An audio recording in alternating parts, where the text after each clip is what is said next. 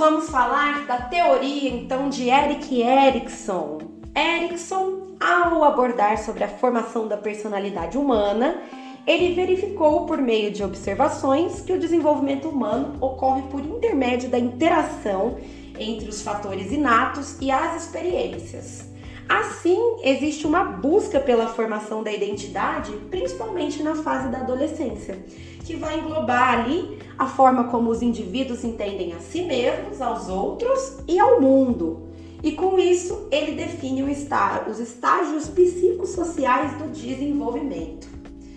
E aí, eu quero explicar de uma forma mais lúdica para vocês entenderem, que é o seguinte: é, em cada estágio proposto pelo Erickson, que começa lá nos de zero anos do nascimento e vai até dos 41 anos em diante, para que o indivíduo consiga é, ter um desenvolvimento adequado na vida, certo?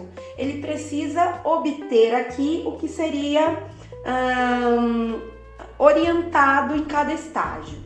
Por exemplo, vocês vão entender quando eu estiver falando, ele sempre vai trazer um princípio versus o outro princípio.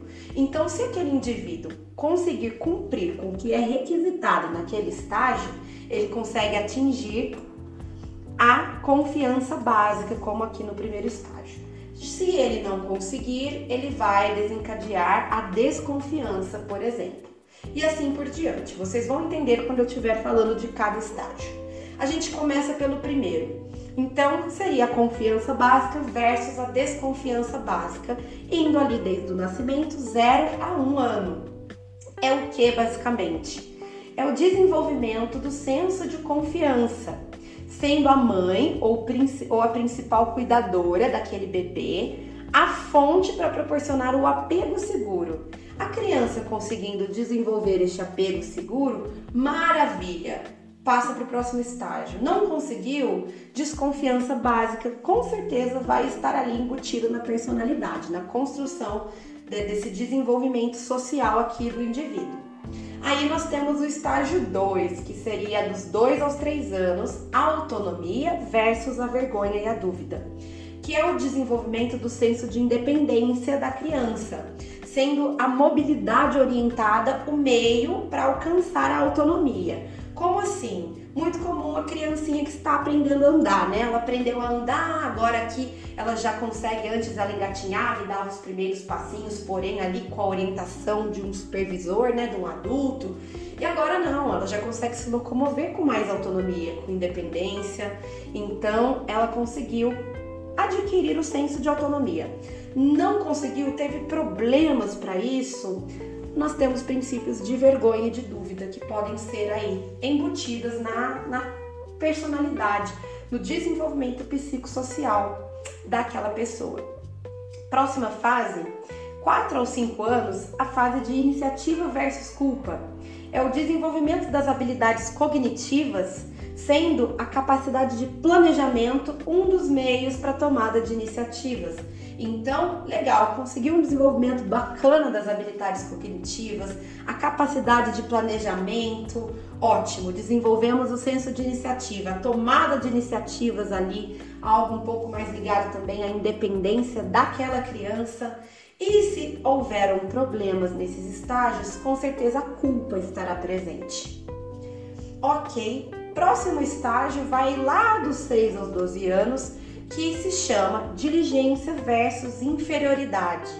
A diligência, então, seria o desenvolvimento das habilidades e normas básicas da cultura, sendo a escolarização o principal meio para se atingir a diligência. Caso contrário, nós temos a inferioridade. Depois dos 13 aos 18 anos, identidade versus confusão de papéis. Aqui temos a, a, famosa fase de puberdade, de adolescência, né? No qual é o desenvolvimento do senso de integração do self, sendo as definições dos papéis sexual e ocupacional os meios para alcançar a identidade, onde aquele, aquele adolescente se pertence, né? Quais é muita fase de experiência por causa disso, experimentar os gostos, o que gosta a respeito da sua sexualidade dentro de, dos meios sociais, né, entre turmas diferentes. entre ambientes diferentes para conseguir atingir a identidade, construir sua identidade. Senão, nós teremos confusão de papéis.